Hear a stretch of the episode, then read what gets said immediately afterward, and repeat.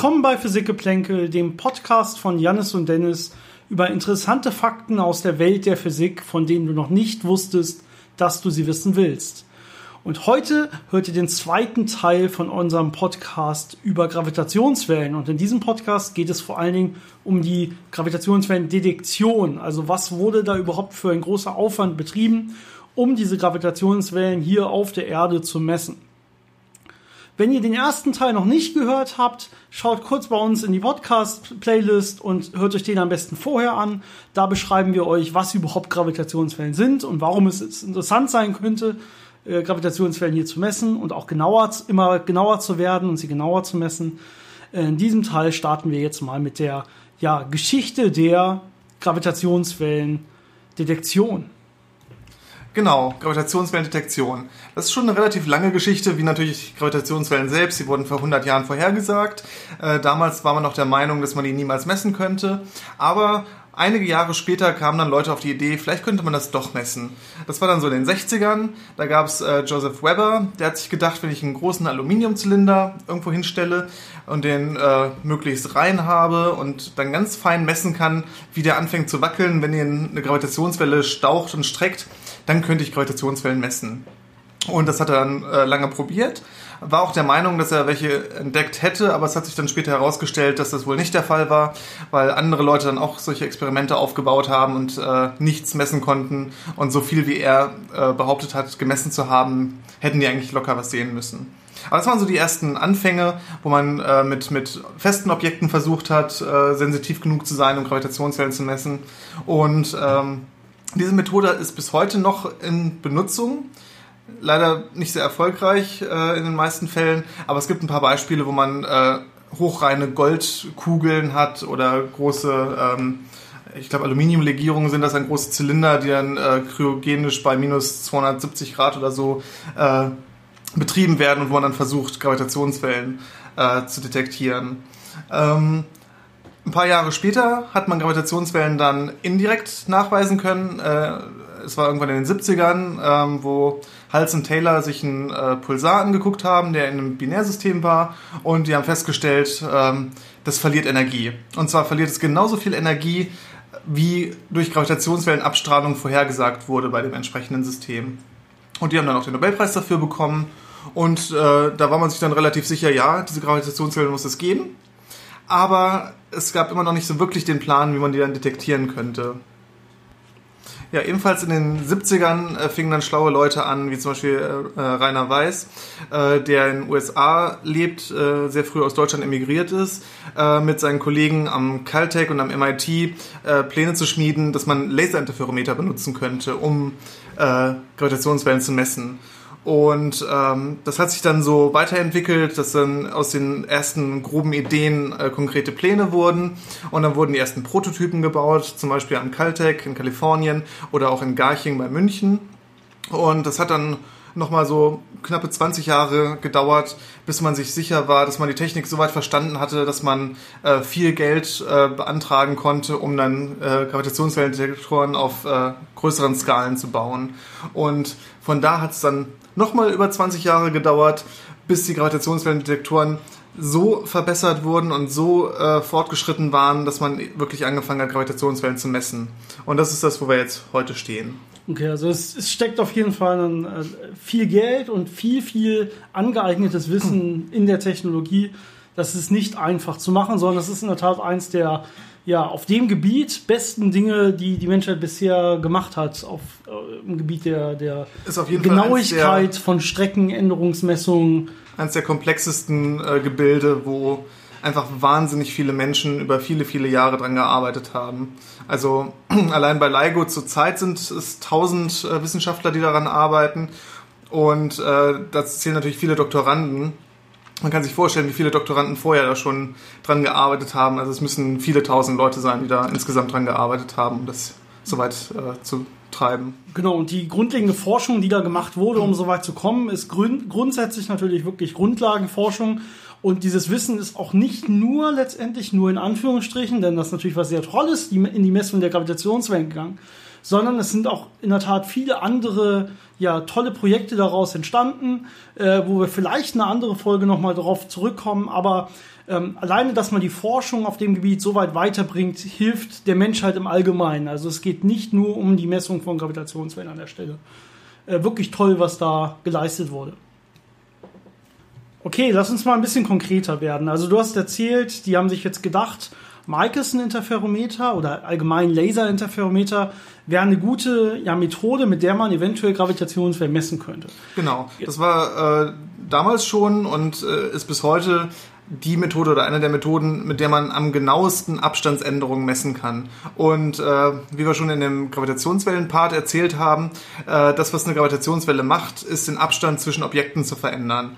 Und äh, jetzt kann man natürlich schlau genug sein, diese Objekte als Spiegel zu wählen und mit Hilfe von Lasern den Abstand zwischen diesen Spiegeln extrem genau zu messen.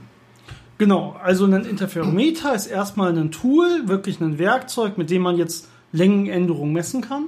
Ja, und das Ganze funktioniert.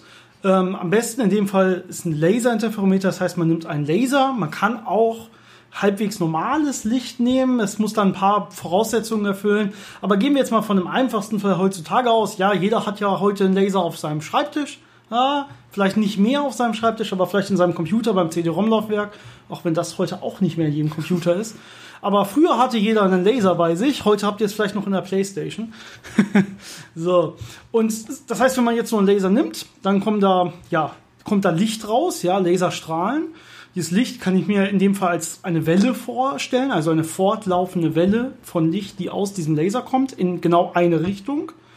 Ähm, und äh, dieses Licht ist monochromatisch, das heißt, in dem Fall haben wir genau eine Wellenlänge. Und ähm, jetzt kann ich mir etwas nehmen, das nennen wir Strahlteiler. Das heißt, wir äh, nehmen jetzt einen halbdurchlässigen Spiegel. Das heißt, 50 Prozent, wenn man das so wählt, des Lichtes wird jetzt reflektiert und zufällig ausgewählt 50 Prozent dieser Lichtwelle äh, wird transmittiert. Das heißt, geht gerade durch diesen Lichtspiegel durch. Das heißt, wir teilen unseren Laserstrahl auf. 50 Prozent geht äh, zum Beispiel nach rechts, 50 Prozent geht nach geradeaus.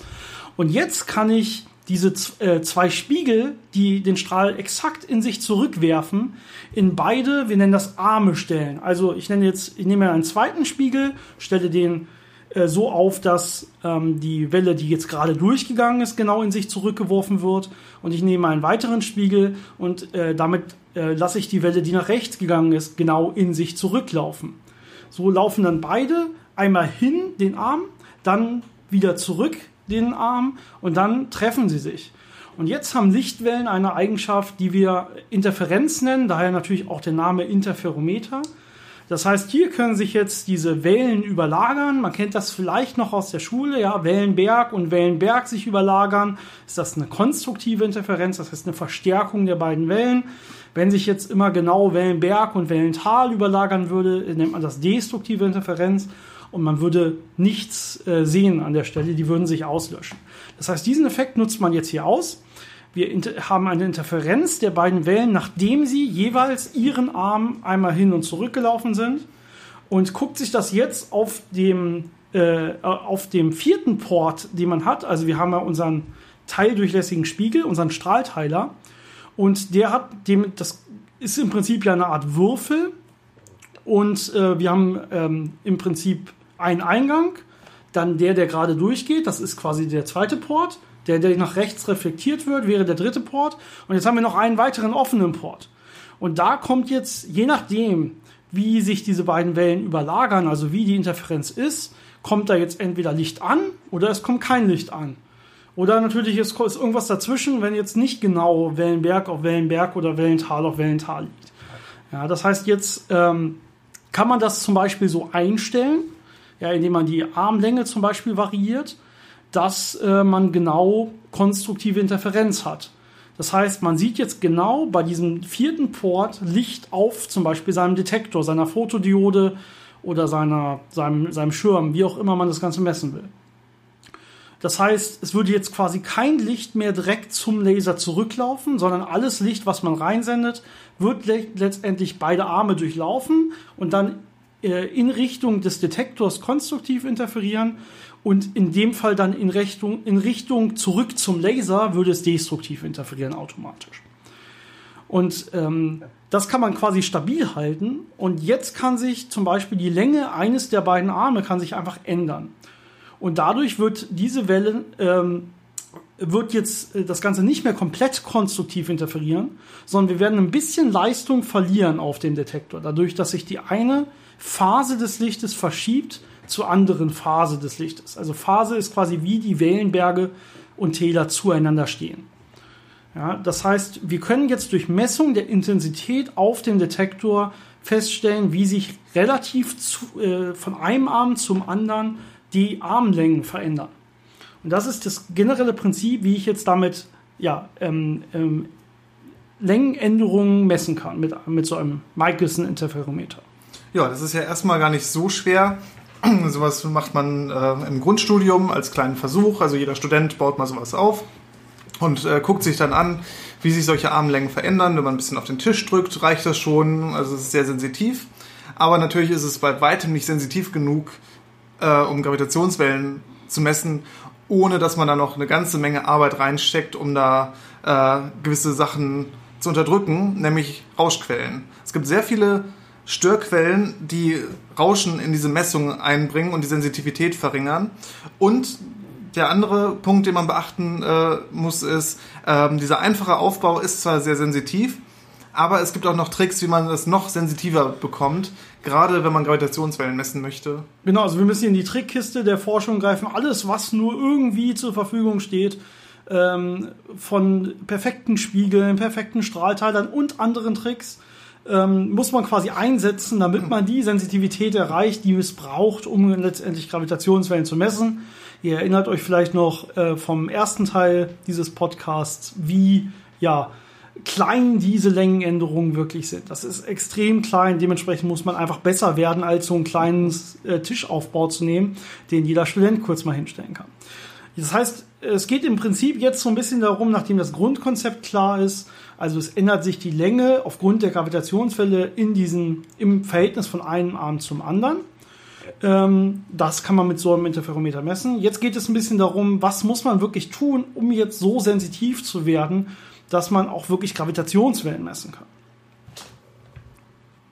Zuerst einmal ist es so, dass wir das Interferometer so einstellen, dass wir jetzt genau an diesem vierten Port, also da, wo unser Detektor steht, eben kein Licht haben. Also wir haben destruktive Interferenz an diesem vierten Port, so dass das ganze, die ganze Leistung, die wir reinschicken, theoretisch auch wieder zum Laser zurück muss. Und da können wir sie dann irgendwann abfangen und blocken, so dass wir quasi wirklich kein Licht haben auf unserem Detektor. Und wenn sich jetzt etwas in der Länge ändert unsere Arme, dann würden wir halt quasi ein Signal bekommen. Also dann, nur dann würden wir wirklich Licht bekommen. Und das nennen wir, dass wir am Dark Port, also am dunklen Port des Interferometers arbeiten, da wo destruktive Interferenz ist. Genau, der Grund dafür oder einer der Hauptgründe dafür ist, äh, dass so eine Fotodiode nur eine bestimmte Menge an Leistung abbekommen kann, bevor sie kaputt geht. Und äh, wenn man das eben nicht nah am Darkport betreibt, würde man sehr schnell diese Leistung überschreiten und würde es mit Fotodioden gar nicht mehr messen können. Ein anderer Grund ist, dass äh, am Darkport eben diese destruktive Interferenz stattfindet und das äh, natürlich für alle Rauschbeiträge, äh, die aus dem Laser rauskommen, auch gilt. Das heißt, das ganze Laserrauschen, äh, was da ins Interferometer reinkommt, äh, von dem kommt nur sehr, sehr wenig am Darkport an und es macht die Messungen teilweise erst möglich ähm, mit den heutigen Interferometern. Genau, du sagst gerade, es kommt ganz, ganz wenig an. Jetzt könnte ich mir theoretisch vorstellen, es kommt eigentlich gar nichts an, wenn alles destruktiv interferiert. Das liegt ein bisschen daran, dass wir hier ein bisschen getrickst haben. Also wir messen in Wirklichkeit nicht exakt am Darkport, sondern wir gehen so ein ganz kleines bisschen weg vom, von der perfekten konstruktiven Interferenz, sodass wir so ein ganz kleines Signal haben, was dann sich ändern kann, wenn eine Gravitationswelle kommt und wir die messen wollen. Das liegt einfach daran, dass die Sensitivität äh, deutlich größer ist, wenn wir schon ein bisschen Licht auf der Fotodiode haben. Wenn wir wirklich bei Null starten würden, dann wäre die Sensitivität in erster Näherung auch fast Null. Genau. Äh, um ein Gefühl dafür zu haben, was es bedeutet, ein bisschen vom Darkport wegzugehen. Ähm, da sind so einige Femtometer, die man in den Spiegel äh, von dem richtigen Darkport wegbewegt, um da zu sein, wo man äh, arbeitet. Und das verglichen mit halt mehreren Kilometer langen Armen, da weiß man schon, dass das eine winzige Abweichung ist. Genau, und bei Wellenlängen, die hier ähm, normalerweise für einen Infrarot, im infraroten Bereich liegen, das heißt ungefähr bei einem Mikrometer, das heißt, wir sind ja, wenn, wenn du was hast du gesagt, Femtometer verschieben? Einige das heißt, Femtometer, das genau. heißt, das ist Femto, die Größenordnung, das war was? 10 hoch minus 15. 10 hoch minus 15, ja, das heißt Mikrometer 10 hoch minus 6. Das heißt, äh, das sind neun Größenordnungen zwischen, also neun Nullen, quasi eine Zahl mit neun Nullen. Äh, das ist quasi, wir sind, ein, ein Bruchteil einer Wellenlänge, ein sehr, sehr, sehr kleiner Bruchteil. wir sind quasi auf dem Darkport. Ja. Man kann sich das auch äh, auf eine andere Art vorstellen.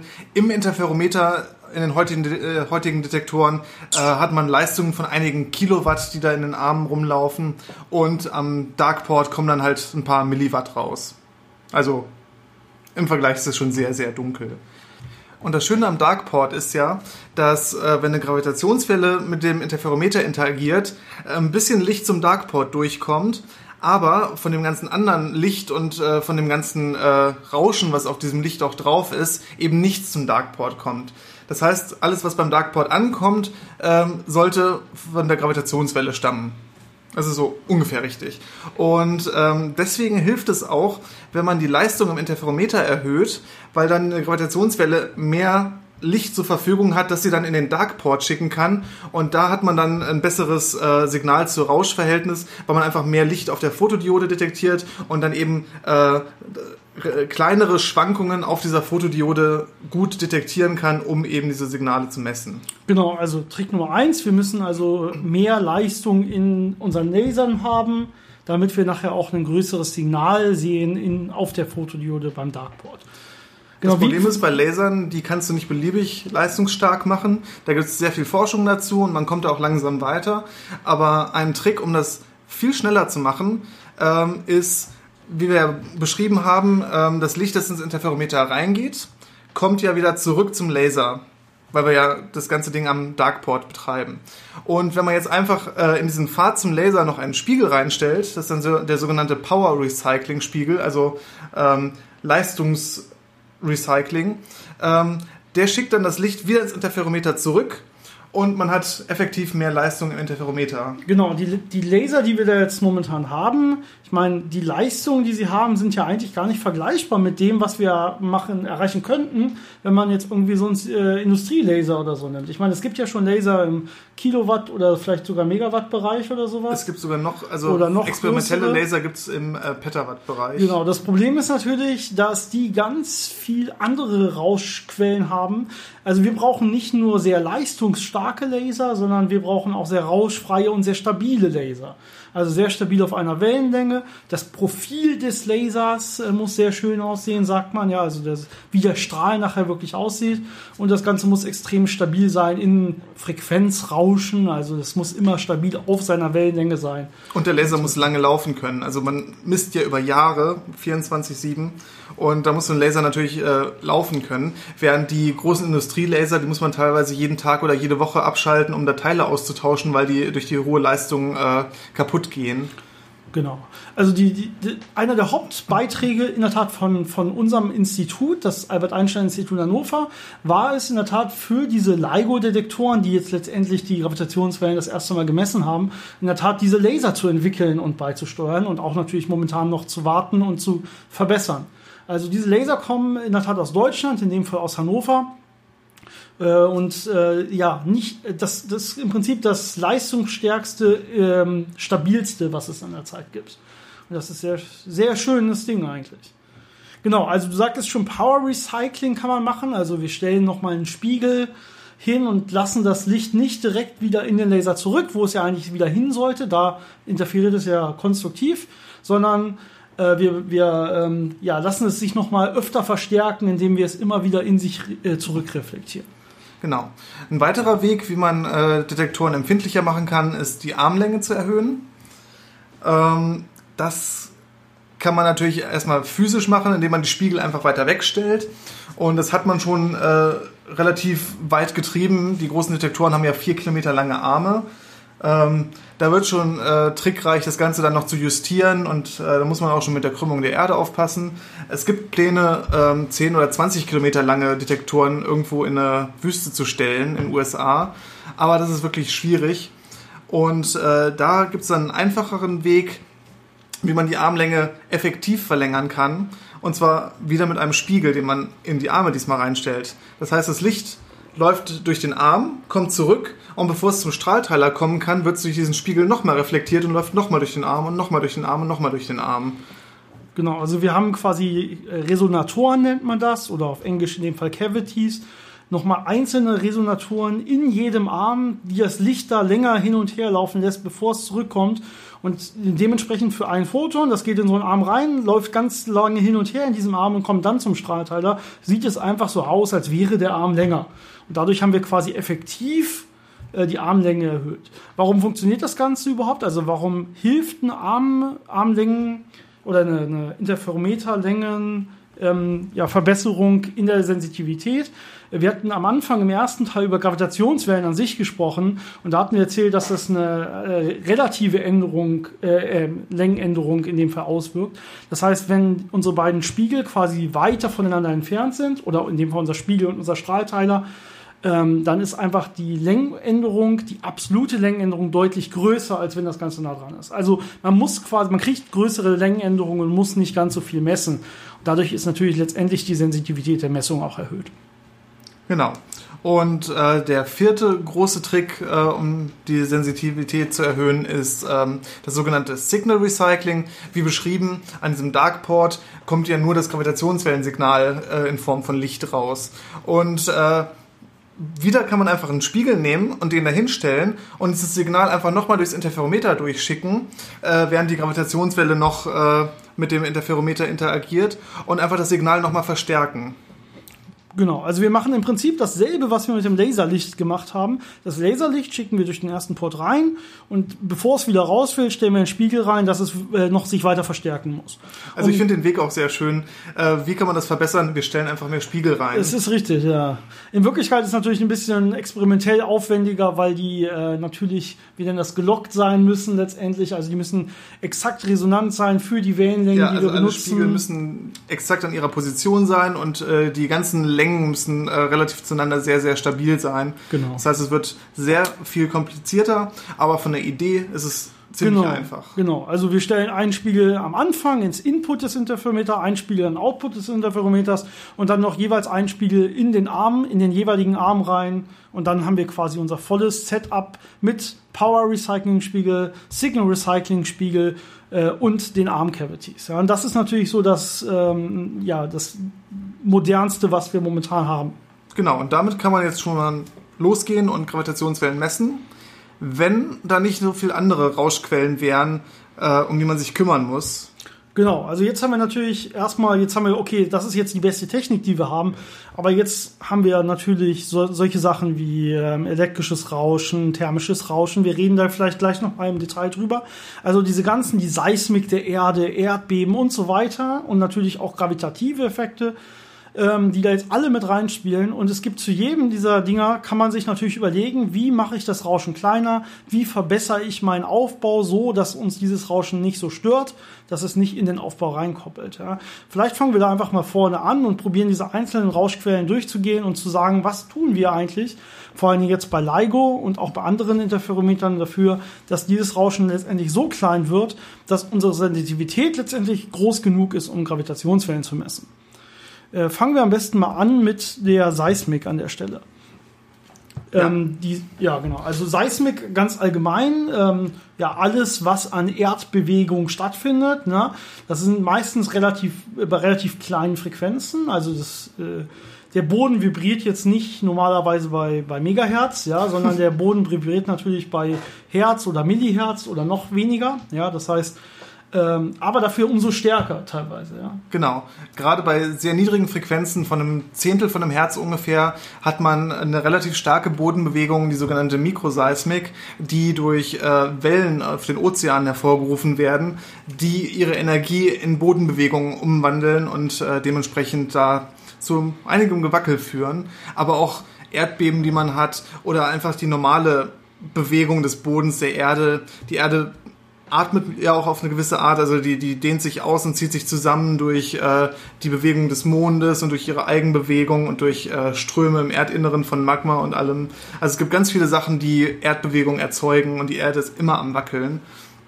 Und äh, das sind Größenordnungen von Mikrometern, wie sich das bewegt. Und das ist natürlich viel zu viel, wenn man Gravitationswellen messen möchte. Also wenn man die Spiegel einfach irgendwo hinstellt und den Abstand äh, messen möchte, hilft einem das nicht wirklich viel. Genau, also letztendlich, was man versucht, ist, dass man probiert, seine Optiken zu entkoppeln von diesen Bodenbewegungen. Und da gibt es ganz viele sehr komplizierte Techniken, kleine Techniken, die alle helfen, verschiedene Freiheitsgrade zu entkoppeln von diesen Bewegungen. Aber ähm, ich glaube nicht, dass wir auf alle davon einzeln eingehen können. Aber das grundlegende Prinzip, was hier eigentlich immer ausgenutzt wird, ist ähm, die Antwortfunktion eines harmonischen Oszillators. Ja, das heißt im, im, Prinzip zum Beispiel von einer Feder oder von einem Pendel. Das heißt, was passiert zum Beispiel, wenn ich jetzt nicht einfach meinen Spiegel auf den Boden oder auf den Tisch stelle, sondern was passiert, wenn ich meinen Spiegel aufhänge an einen langen Faden? Ja, dann kann jetzt, wenn jetzt natürlich die, die Decke in dem Fall äh, wackelt, aufgrund der Seismik, äh, wackelt jetzt ja nicht direkt der Spiegel, sondern es wackelt erstmal nur ganz oben der Punkt des Fadens. Und die Frage ist jetzt, wenn der ähm, bei einem paar Hertz oder so wackelt, wackelt jetzt der Spiegel auch bei einem paar Hertz oder tut er das eben nicht? Und das hängt davon ab, wo die Resonanzfrequenz von diesem Pendel ist. Ähm, also es ist ganz einfach, wenn man das auch mal selbst probiert und so ein kleines Pendel sich baut und dann oben äh, wackelt. Wenn man ganz langsam wackelt, dann wird sich der Spiegel einfach mitbewegen. Ähm, das hat man auch bei den Detektoren und dagegen geht man aktiv vor, indem man äh, so Plattformen hat, die man aktiv kontrollieren kann und die dann bei, aber das sind dann sehr, sehr, sehr niedrige Frequenzen, einfach der Bewegung der Erde folgen oder das ausgleichen. Ähm, das heißt, da geht man aktiv gegen vor. Ähm, wenn man dann genau die Resonanzfrequenz trifft, merkt man, dass plötzlich so ein bisschen Bewegung oben zu einer relativ großen Bewegung unten führt. Das Problem hat man auch. Äh, da kommen dann auch verschiedene Stabilisierungen äh, und äh, Dämpfungsmethoden äh, ins Spiel, um diese Resonanzen eben möglichst klein zu halten und den Effekt davon äh, möglichst rauszubekommen. Und wenn man dann aber sich schneller bewegt als äh, die Resonanzfrequenz, merkt man, dass plötzlich der Spiegel viel, viel ruhiger wird als die Bewegung, mit der man das oben anregt. Und genau das ist der Trick, wie man es schafft, Spiegel aufzuhängen, sodass sie sehr, sehr, sehr ruhig sind und Gravitationswellen messen können. Es reicht aber nicht, ähm, einfach nur irgendein Pendel zu nehmen, sondern wie gesagt, die Seismik ist ja bei relativ niedrigen Frequenzen. Das heißt, man muss eine sehr niedrige Resonanzfrequenz finden, äh, um diese Isolierung zu bekommen. Das heißt, man hat schon eher längere Pendel, die man benutzt. Und man kann das noch ein bisschen äh, besser machen, indem man nicht nur ein Pendel benutzt, sondern indem man mehrere Pendel übereinander hängt, weil sich der Effekt von jedem Pendel dann äh, zu den anderen Pendeln dazu addiert und dann kriegt man sehr, sehr gute seismische Isolation hin. Das heißt, da, wo man bei den Frequenzen, wo man wirklich messen möchte, sieht man von der Bodenbewegung überhaupt nichts mehr. Das ist Genau, also sehr, die, sehr die, im Prinzip hängen nachher die Spiegel so, dass wenn oben bei kleinen Frequenzen gerüttelt wird, sich die Spiegel unten nicht mehr bewegen. Ja, dass wir das, dass dieses Rauschen uns schon mal nicht mehr stört zumindest runter bis zu irgendeiner ja, Minimalfrequenz, die damit noch gesehen werden kann. Bei ganz, ganz kleinen Frequenzen, äh, da geht dann auch irgendwann das Ganze wieder nicht mehr und dementsprechend ist das auch auf der Erde ähm, ja unsere Hauptquelle, warum wir nicht zu noch kleineren Frequenzen gehen können. Weil irgendwann ist man da mit der Technik am Ende. Das Problem ist dabei aber nicht unbedingt nur die Seismik, weil Seismik kann man relativ gut messen und dann ausgleichen. Aber ähm, Bodenbewegungen äh, hat auch einen anderen Effekt, nämlich einen gravitativen Effekt, das sogenannte Newtonsche Rauschen. Ähm, und zwar, wenn der Boden sich unter einem Spiegel bewegt und ein bisschen näher an den Spiegel rankommt und dann wieder ein bisschen weiter weggeht, weil da gerade so eine Seismikwelle vorbeikommt, dann wird der Spiegel in einem Moment ein bisschen mehr von diesem Boden angezogen und im anderen Moment wieder nicht. Das und der gleiche Effekt, den hat man auch, wenn Wolken vorbeiziehen oder wenn irgendwelche Massen sich in der Gegend bewegen. Und das Blöde bei Gravitation ist ja, die kann man nicht abschirmen. Das heißt, diesem Effekt ist man erstmal relativ hilflos äh, ausgeliefert. Es gibt unter bestimmten Umständen Möglichkeiten, äh, wenn man weiß, woher diese äh, Kopplung kommt, wenn man zum Beispiel sich die Bewo äh, Bodenbewegung anguckt und misst, dann kann man das mit einer Regelschleife wieder zurückfüttern, aber das ist sehr kompliziert und auch nur begrenzt äh, Ich finde, das sollte man sich nochmal vor Augen führen. Ja, das ist wirklich, also das sagt schon mal, wie Sensitivität, äh, wie sensitiv man in Wirklichkeit dann ist. Dann, man ist zum Beispiel durch, wie du gerade gesagt hast, vorbeiziehende Wolken limitiert.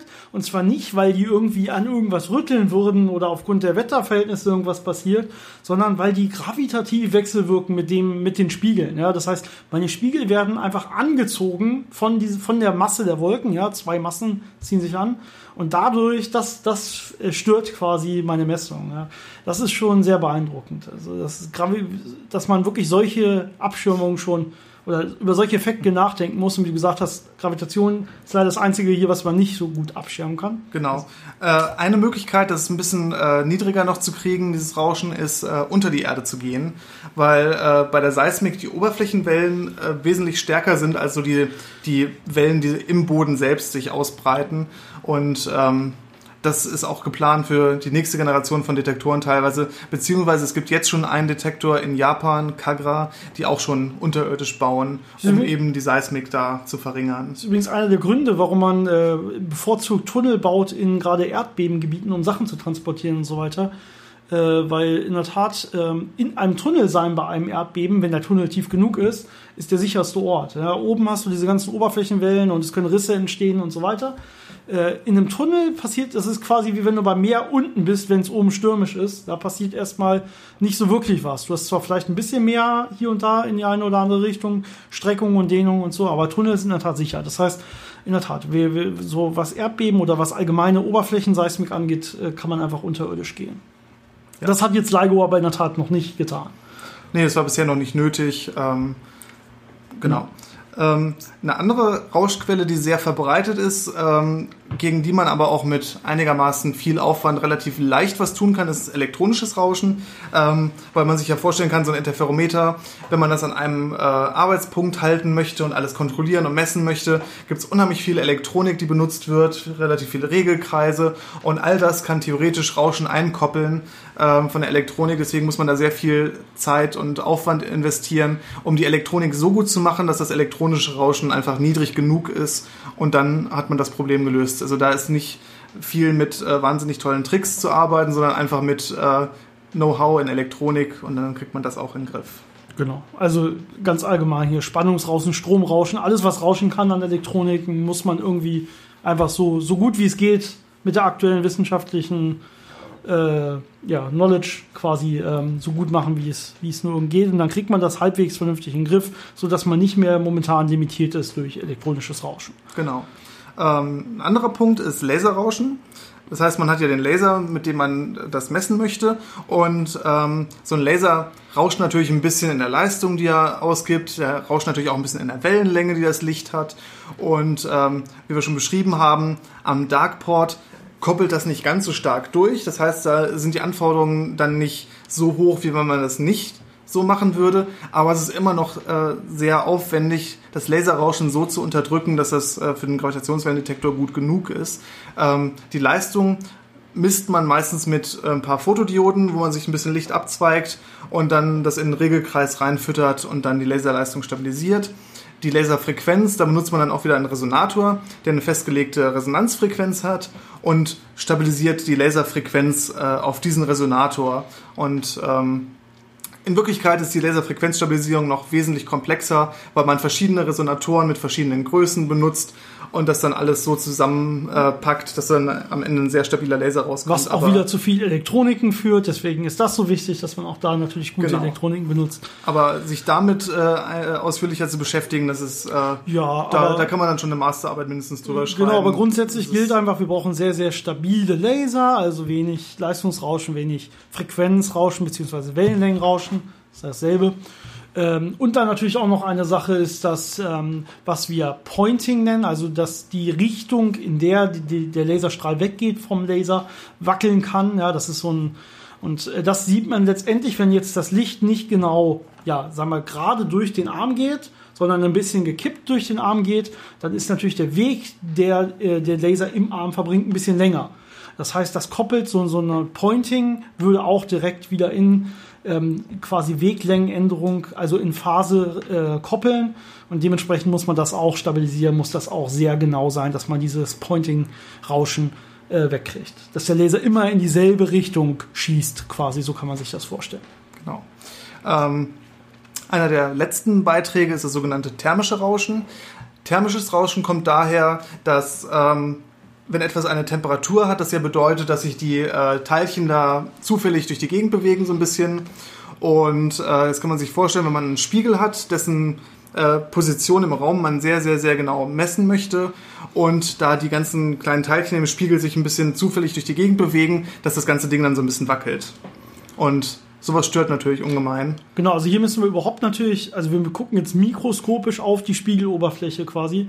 Und da muss man natürlich erstmal überhaupt dafür sorgen, dass ähm, die Oberfläche sehr, sehr, sehr glatt ist, damit das wirklich eine sehr äh, ja, guter, ein guter Endpunkt für so einen Laserstrahl ist, also eine klare Reflexionsstelle quasi liefert und nicht den Strahl äh, noch deformiert oder sowas.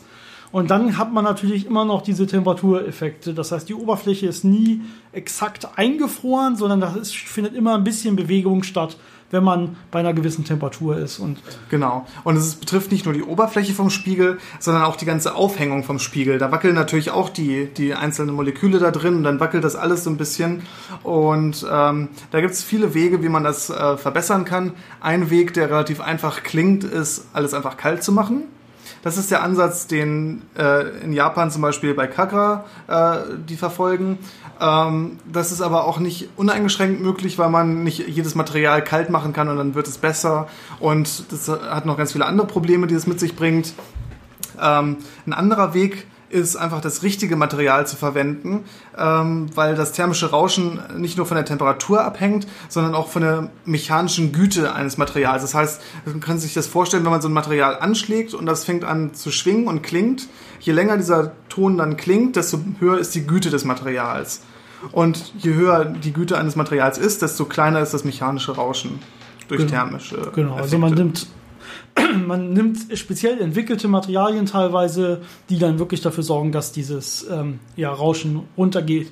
Also man beschichtet die Spiegel im Prinzip letztendlich auch mit, wir nennen das Coatings, also mit Beschichtungen, die extrem stabil sind, was thermisches Rauschen und auch was andere Rauschwellen angeht, letztendlich. Genau, und das waren jetzt so die, die, man nennt das die klassischen Rauschquellen, also alles, was man ähm, durch Technik äh, relativ gut oder manchmal auch nicht ganz so gut, aber einigermaßen gut im Griff haben kann. Ähm, es gibt dann aber noch eine Rauschquelle, die etwas fundamentalerer Natur ist und äh, wo erst in den letzten Jahren wirklich viel äh, Verständnis dafür aufkommt, wie man damit umgeht und was man dagegen tun kann. Und das ist das sogenannte Quantenrauschen. Genau, also wir hatten ja bisher immer gesagt, wir stellen uns das Licht als äh, so ein Lichtstrahl, als eine Welle vor, die miteinander interferieren kann. Ähm, das klappt jetzt nicht mehr, wenn ich erst, wenn ich jetzt über das Quantenrauschen nachdenken will. Denn der, wie wir vielleicht mal gehört haben in der Schule, ja, das Licht kann sowohl Teilchen als auch Welle sein, je nachdem, wo ich gerade mir das Ganze angucke und wie ich das Ganze messe. Und in dem Fall ist es so, dass wenn ich das Ganze im Interferometer interferiere, dann stelle ich mir das Licht am besten hier als Welle vor. Aber wenn ich das Ganze jetzt, wenn das Licht jetzt auf meinen Fotodetektor trifft, auf meine Fotodiode, ähm, dann trifft das in der Tat nicht als kontinuierliche Welle auf den Fotodirektor, sondern ich sehe die einzelnen Lichtteilchen, die einzelnen Photonen auf den Detektor treffen. Und das ist jetzt ein rein statistischer Prozess. Also es kann jetzt es, ich kann jetzt nicht sagen, ich, äh, bei der und der Leistung sehe ich genau jetzt ein Photon und jetzt wieder ein Photon und jetzt wieder ein Photon, sondern diese Verteilung dazwischen ist eine reine Wahrscheinlichkeitsfunktion. Das heißt, ich kann immer sagen, mit welcher Wahrscheinlichkeit trifft jetzt ein Photon auf, aber dass es dann auch wirklich auftrifft, das ist halt völlig zufällig. Genau, und das ist das sogenannte Schrotrauschen, wo man sich vorstellen kann, äh, dass diese einzelnen Photonen wie so eine Schrotladung zufällig irgendwie verteilt dann auf dem Detektor auftreffen. Und ähm, das ist der eine Teil vom Quantenrauschen. Ähm, jetzt muss man sich nochmal vor Augen führen, dass Lichtteilchen nicht nur äh, eine Energie haben und äh, äh, sich durch den Raum bewegen, sondern die haben auch einen Impuls. Das heißt, so ein Lichtteilchen kann mit Materie wechselwirken, wenn es äh, auf die Materie drauf trifft und kann einen Impuls übertragen. Und jetzt haben wir ja beschrieben, wie schön aufgehängt diese Spiegel sind. Und äh, dann passiert es natürlich, dass da Lichtteilchen, die von den Spiegeln reflektiert werden, ein bisschen an diesen Spiegeln wackeln.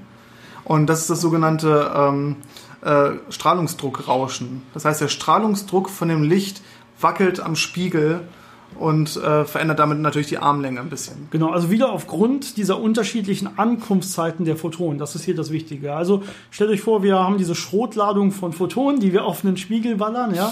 Und jetzt haben wir einmal diese unterschiedliche Ankunftszeit, aber die ähm, werden jetzt nicht nur unterschiedlich ähm, in der Zeit detektiert, sondern die lenken jetzt auch noch immer unterschiedlich den Spiegel hier und da mal ein bisschen aus. Und dieses, diesen konstanten Lichtdruck, der aufgrund dieses konstanten Laserstrahls, also den Mittel aller Photonen ist, den kann man ja einfach einstellen quasi. Das, das, das, das ist nicht das Problem. Genau, das Problem ist berücksichtigt jetzt, beim Design, aber damit kann man sehr gut umgehen. Das Problem ist jetzt diese statistische Wahrscheinlichkeitsverteilung, dass es mal mehr, mal weniger ist.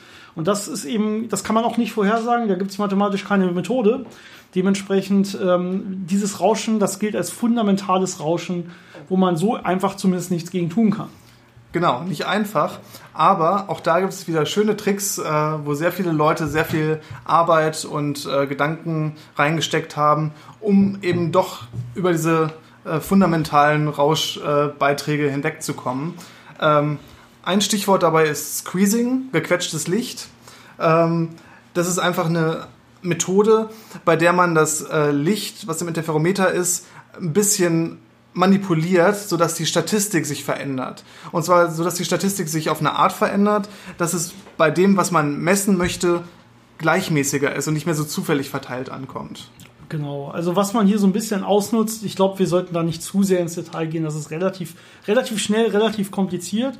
Aber was man hier, was hier das fundamentale Limit ist, ist im Prinzip das, was man in der Allgemeinheit so als äh, Heisenbergsche Unschärfeprinzip kennt. Ja, also so eine Variable mal eine andere Variable oder die Unschärfe einer Variable mal der Unschärfe einer anderen Variable hat irgendwie ein äh, oberes Limit. Das heißt, ähm, wenn ich die, wenn ich zum Beispiel den Ort eines Photons exakt wissen will, ja, dann kann ich zum Beispiel die Geschwindigkeit dieses Photons.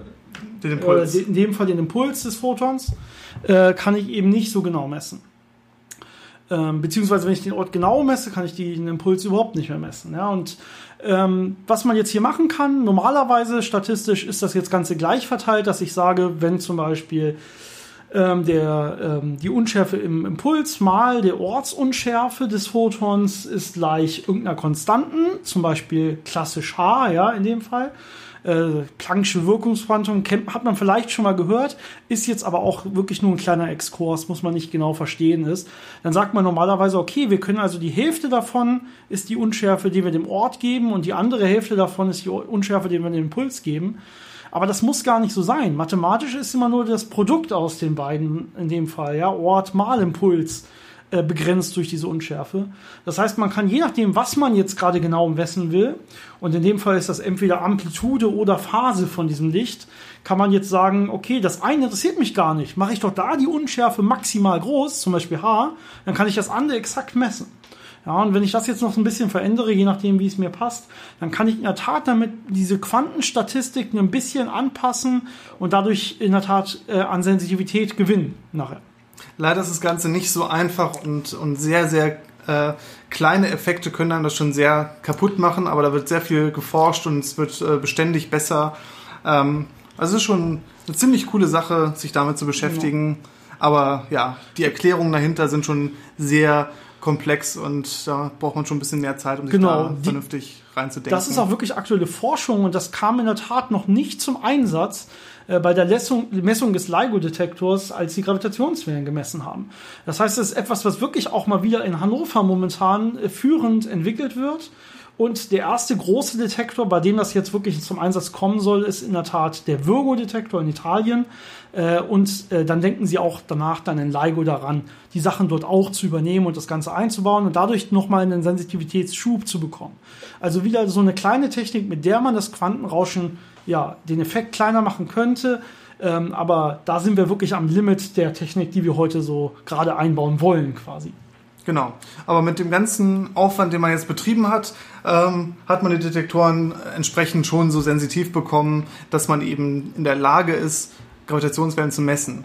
Ähm, allerdings ist das natürlich dann trotzdem noch nicht so einfach, wenn man sich jetzt einfach nur den Datenoutput anguckt, zu sagen, oh, da ist eine Gravitationswelle, da habe ich was gesehen und äh, das ist vielleicht was anderes. Ähm, da kommen dann noch sehr viele Tricks äh, dazu, äh, die in der Datenanalyse stattfinden. Also man kann sich vorstellen, dass äh, sehr, sehr viele von den Wissenschaftlern, die bei LIGO arbeiten und auch bei den anderen Detektoren arbeiten, nicht mal unbedingt an den Interferometern selbst arbeiten, sondern einfach nur in der Datenanalyse arbeiten, um eben die Daten, die aus dem Interferometer herauskommen, zu analysieren und daraus Rückschlüsse zu ziehen, was haben wir eigentlich gerade gesehen. Oder haben wir was gesehen. Und ähm, eine wichtige Sache dabei ist zum Beispiel, dass man nicht nur äh, die Fotodiode, die das Signal am Ende misst, aufzeichnet, sondern dass man alle möglichen anderen Signale, die man noch messen kann, aufzeichnet. Und auch äh, Signale aus der Umwelt, das heißt, die Seismik sich anguckt, äh, sich Gewitter anguckt, wo vielleicht ähm, Blitze irgendwelche Magnetfelder oder elektrischen Felder erzeugen können, die da einkoppeln. All das zeichnet man auf und wenn man so ein Interferometer baut, charakterisiert man auch, wie welcher Einfluss in das Ausgangssignal einkoppeln kann. Das heißt, man weiß ganz genau, wenn in 100 Kilometer Entfernung ein Erdbeben der und der Stärke ist, könnte ich das so stark in meinem Detektor sehen. Genau. Und andersrum weiß ich, wenn zu der Messzeit da kein Erdbeben war, das so stark war, weiß ich, das, was ich gesehen habe, kann nicht von sowas kommen. Und nicht nur unbedingt, wie stark das Ganze nachher in meinem Signal ist, sondern auch, wie wirklich die, die Form dieses Signals ist. Also wenn es zum Beispiel aufschwingt und dann langsam abklingt, wie exakt ist die Form dieses Signals, sodass ich wirklich alleine an der Signalform nachher ähm, äh, unterscheiden kann, wo kann das hergekommen sein und wo nicht. Und auch ganz klar dementsprechend sagen kann, so kann das kein Erdbeben gewesen sein oder das muss hier in dem Fall ein äh, Lastwagen gewesen sein, der am Institut vorbeigefahren ist genau. oder so. Aber um, um äh, die Signalform ist auch noch eine interessante Sache. Es ist einer der Wege, wie man äh, sehr gut Gravitationswellen detektiert im Signal. Ähm, man modelliert das Signal, wie man es erwartet, dass es aussieht. Das heißt, man nimmt sich äh, die allgemeine Relativitätstheorie und rechnet aus, wie sieht das Gravitationswellensignal aus, wenn sich zum Beispiel zwei schwarze Löcher umkreisen. Und das macht man natürlich nicht einmal und dann sucht man danach, sondern man macht das für alle Möglichkeiten, wo man denkt, das wäre möglicherweise beobachtbar. Das heißt, man variiert dann verschiedene Parameter von den schwarzen Löchern, wie die Masse oder den Drehimpuls und simuliert dann jedes Mal, wie dieses Signal aussehen würde und baut sich dann einen riesigen Vorrat an diesen äh, Wellenformen und gleicht dann die immer mit den, was man in den Daten sieht, ab. Und dadurch äh, hat man eine sehr gute Sensitivität, ähm, Gravitationswellen eindeutig in den Daten zu finden. Genau. Natürlich hat man dann noch die Möglichkeit, äh, weil man mehrere Detektoren hat, zu gucken, sehe ich in allen Detektoren das gleiche oder nicht. Und da kann man auch schon viele Einflüsse mit ausschließen. Genau, aber hier ist wirklich eine Sache wichtig zu erwähnen. Ja, also ein Gravitationswellendetektor wie einer der beiden LIGO-Detektor ist wirklich gut genug, völlig ausreichend, um eine Gravitationswelle zu detektieren und das haben sie auch gemacht. Also hat auch ein Detektor einzeln gemacht. Man kann natürlich jetzt wirklich einfach, wenn man zwei hat, gucken, passt es denn auch mit beiden und dann kann man sich nochmal sicherer sein, dass das wirklich geklappt hat. Und man kann dann noch eine zweite Sache machen. Man kann nämlich jetzt sogar zwei Sachen, man kann quasi bestimmen, wo ungefähr kam diese Gravitationswelle her äh, wenn man jetzt annimmt, die allgemeine Relativitätstheorie gilt, dann steht da drin, dass die Gravitationswellen sich mit Lichtgeschwindigkeit bewegen. Und dann kann man relativ genau sagen, je nachdem, wann man in welchem Detektor das äh, Signal gesehen hat, wo kam das Ganze aus dem, in dem Weltall jetzt her. Ja. Eine andere Sache, die man machen könnte, ist sagen, ähm, das wurde auch gemacht, man sagt, man weiß gar nicht genau, stimmt das jetzt, man nimmt das als Test für die allgemeine Relativitätstheorie und äh, guckt jetzt einfach nur, wie, wann war es bei dem einen, wann war es bei dem anderen Detektor detektiert, ja, jeweils einzeln detektiert, völlig äh, ausreichend in dem Fall. Und jetzt sagt man einfach, okay, wie ist denn jetzt äh, quasi eine, eine obere Grenze für die, Lichtgeschwindig für die Geschwindigkeit einer Gravitationswelle in dem Fall? Und in der Tat, die Messungen kommen sehr gut damit überein, dass hier die allgemeine Relativitätstheorie recht hat, wie immer. Ja, das Ganze bewegt sich in der Tat mit der Lichtgeschwindigkeit und man konnte relativ gut wenn auch noch nicht perfekt mit zwei Detektoren sagen, wo diese Gravitationswelle herkommt. Sogar noch besser mit drei Detektoren. Und das konnte man sogar so gut machen. Also das waren dann die amerikanischen Detektoren und der in Italien, Virgo. Und äh, die haben das eine Ereignis so gut äh, bestimmen können, die Richtung, aus der es kam, dass äh, sich alle Teleskope, es waren über 70 Teleskope, die sich dann ausgerichtet haben und die dann entsprechend äh, ein optisches Signal und auch in allen möglichen anderen Wellenlängenbereichen hinterher sehen konnten. Das waren allerdings keine schwarzen schwarzen Löcher, sondern Neutronensterne, die ineinander gekracht sind. Aber das hat ausgereicht, äh, dass die Teleskope da was finden konnten. Genau. Und wenn man sich mal anguckt, wie groß das Gesichtsfeld von so einem Teleskop ist, das ist winzig. Also das ist Genau. schon Wenn sehr du- schwer, da richtig zu zielen. Du hast ja quasi deine 360 Grad rundherum des Erdballs, ja, also im Prinzip 360 Grad in die eine Richtung und nochmal 360 in die andere Richtung, also sowas wie 360 Grad Quadrat. ja, also das, du hast ein Extrem und du willst jetzt mit deinem kleinen Teleskop das angucken, du hast ein sehr, sehr kleines Lichtfeld und in der Tat, wir sind jetzt momentan so weit, dass wir, wenn wir mit den Gravitationswellendetektoren was messen, können wir die Teleskopstation anrufen und sagen, hier, guckt da hin, da werdet ihr bald was Interessantes sehen oder jetzt was Interessantes sehen. Und das hat geklappt. Also wir haben denen gesagt, guckt da hin, dann seht ihr was Interessantes. Und man, meistens ist das Weltall ruhig. Meistens sieht man nichts. Die Teleskope warten teilweise sehr, sehr lange, bis sie was sehen. Das heißt, es ist ein sehr, sehr klarer Beweis eigentlich schon, würde ich sagen, dass wenn wir sagen, guckt genau dahin, in diesen kleinen Regionen am Himmel, da seht ihr jetzt ein großes Signal aufblitzen quasi. Und die gucken dahin und sie sehen genau da dieses Signal, dass das alles wunderbar äh, funktioniert. Ja, und dass wir jetzt wirklich Sachen dann dementsprechend auch sehen können, die auch gar nicht im optischen Bereich eventuell zu sehen wären. Ja. Da haben wir ja schon im, im ersten Teil quasi drüber geredet. Genau, Gravitationswellen, Astronomie. Genau. Also wirklich das Zusammenspiel zwischen Gravitationswellendetektoren und der ganzen anderen Astronomie, um eben viel über die Sachen zu lernen. Genau. Ja, wir haben ja diese eine große, die große erste Detektion der Gravitationswelle. Und da kann man jetzt vielleicht mal über die wirkliche Sensitivität von LIGO in dem Fall reden oder von dem Detektor, diese Gravitationswelle haben müssen.